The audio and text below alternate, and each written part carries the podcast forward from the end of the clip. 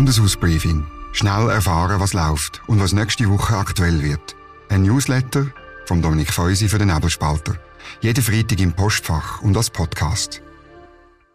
Ja, willkommen zum Bundeshausbriefing Nummer 11 vom Nebelspalter vom 26. Mai 2023. Ja, da hören Sie, was gibt's reden, was ist nächste Woche aktuell in der Sommersession und dann auf wer, dass ich nächste Woche besonders achte. Ja, der Abstimmungskampf über die Vorlagen vom 18. Juni ist nicht so wahnsinnig interessant. Es sieht aus, als gäbe es dreimal Ja. Äh, umso mehr interessiert der Rollenwechsel von Albert Rösti, der ist überall Thema und ist schon noch verrückt, oder der frühere Co-Präsident vom Referendumskomitee gegen das Gesetz muss es jetzt verteidigen. Er macht das mit ein bisschen mehr als ein Minimum. Da hat man bei Sozialdemokraten auch schon weniger Auftritt gesehen vor Abstimmungssündig. Aber trotzdem, die SVP tut ihn angreifen, hat ein Video online gestellt, gesagt, er tut sicher unter der Bettdecke ein Nein beim Klimaschutzgesetz an, wissen wir nicht. Ähm, ich habe einfach ein Zitat vom Kampagnenchef der SVP, wo ich das finde, das bringt es ein bisschen auf den Punkt. Der Albert ist der Bundesrat von der SVP, aber im Moment muss er einfach sich erzählen. Das hat der Michael Graber, Wallis, in der SRF-Sendung Rundschau gesagt. Gleichzeitig wiederholt der Albert Rösti ganz stoisch, eben das sich verbeugen, das gehöre eben zur Aufgabe von einem Bundesrat. Ich zitiere, wenn ich Angst gehabt hätte, ich könnte mich nicht verbiegen, hätte ich nicht kandidiert als Bundesrat. Das zeigt meiner Ansicht nach ein bisschen, um was es da geht. Am Rösti seine Taktik ist deutlich erkennbar. Der 18. Juni, der ist bald vorbei, dann hat er die Aufgabe erledigt. Der Wert vom Gesetz mit bloßen Ziel und mit fast keine Massnahmen ist politisch eher gering. Dann kann eine neue Ära in der Klimapolitik anfangen und dafür hat er bereits im Januar einen Akzent gesetzt und seither wiederholt er auffällig die ganze Zeit, Klimapolitik fange mit Energiepolitik an und nicht umgekehrt. Das würde eine ziemliche Änderung von der Klimapolitik bedeuten. Weg von der Symbolpolitik zu einer sachlich abgestützten und darum funktionierenden Vorgehensweise. Fazit, der Rollenwechsel von Albert Rösti, der interessiert jetzt, aber seine eigentliche Bewährungsprobe ist nicht das, sondern die fängt am 19. Juni nach dem Abstimmungssonntag an.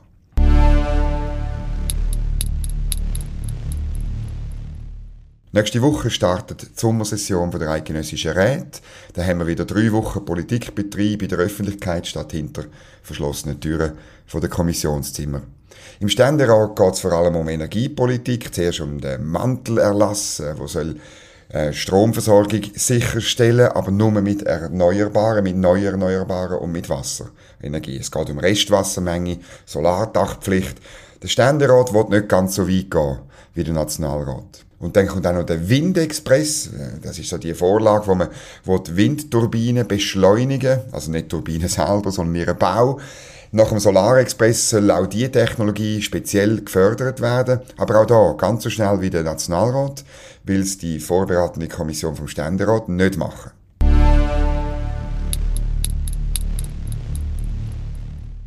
Dann kommt ein Kompromiss zur Änderung vom Kriegsmaterialgesetz am Donnerstag den Ständerat.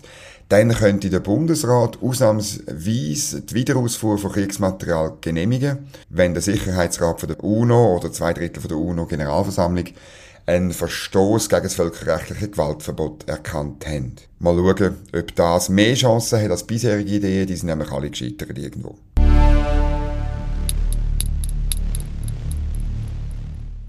Der Nationalrat, der tut sehr viele eigene Vorstöße behandeln, unter anderem ein Vorstoß von der Außenpolitischen Kommission, die will Hilfsgüter für 5 Milliarden Franken in die Ukraine schicken. Der Witz an dem Vorstoß ist, man will die bisherige Entwicklungshilfe ergänzen. Das heißt, man will eigentlich mehr Geld ausgeben als bisher. Darum sind auch SVP und FDP und einzelne Parlamentarier von der Mitte gegen den Vorstoß. Es wäre wahrscheinlich einfacher gewesen, man hat beantragt, das staatsquotenneutral zu machen mit dem bisherigen Budget von der Entwicklungshilfe. Dann kommt die Renteninitiative von der Jungfreisinnigen im Nationalrat. Da kann man gespannt sein, wie da debattiert wird. Eine Chance hat die keine und ein Gegenvorschlag ist auch schon vom Ständerat abgelehnt worden.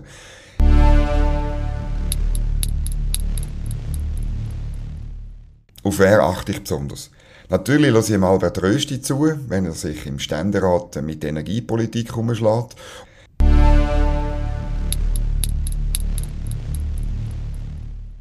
Ueli Maurer hat im November im Personal 2,5% versprochen, aber, aber die Rechnung ohne das Parlament gemacht. Die beiden Kammern haben nämlich im Dezember nur 2% bewilligt. Für die Differenz von gut 31 Millionen Franken muss jetzt Bundesrätin Karin Keller-Sutter kämpfen. Bleibt dabei, müssen Departement das Geld bei sich selber einsparen. Das Personal kommt also der Teuerungsausgleich, der versprochene, trotzdem über. Aber äh, vielleicht in Zukunft nicht Zeug versprechen, wo man nicht weiß, ob es genehmigt wird.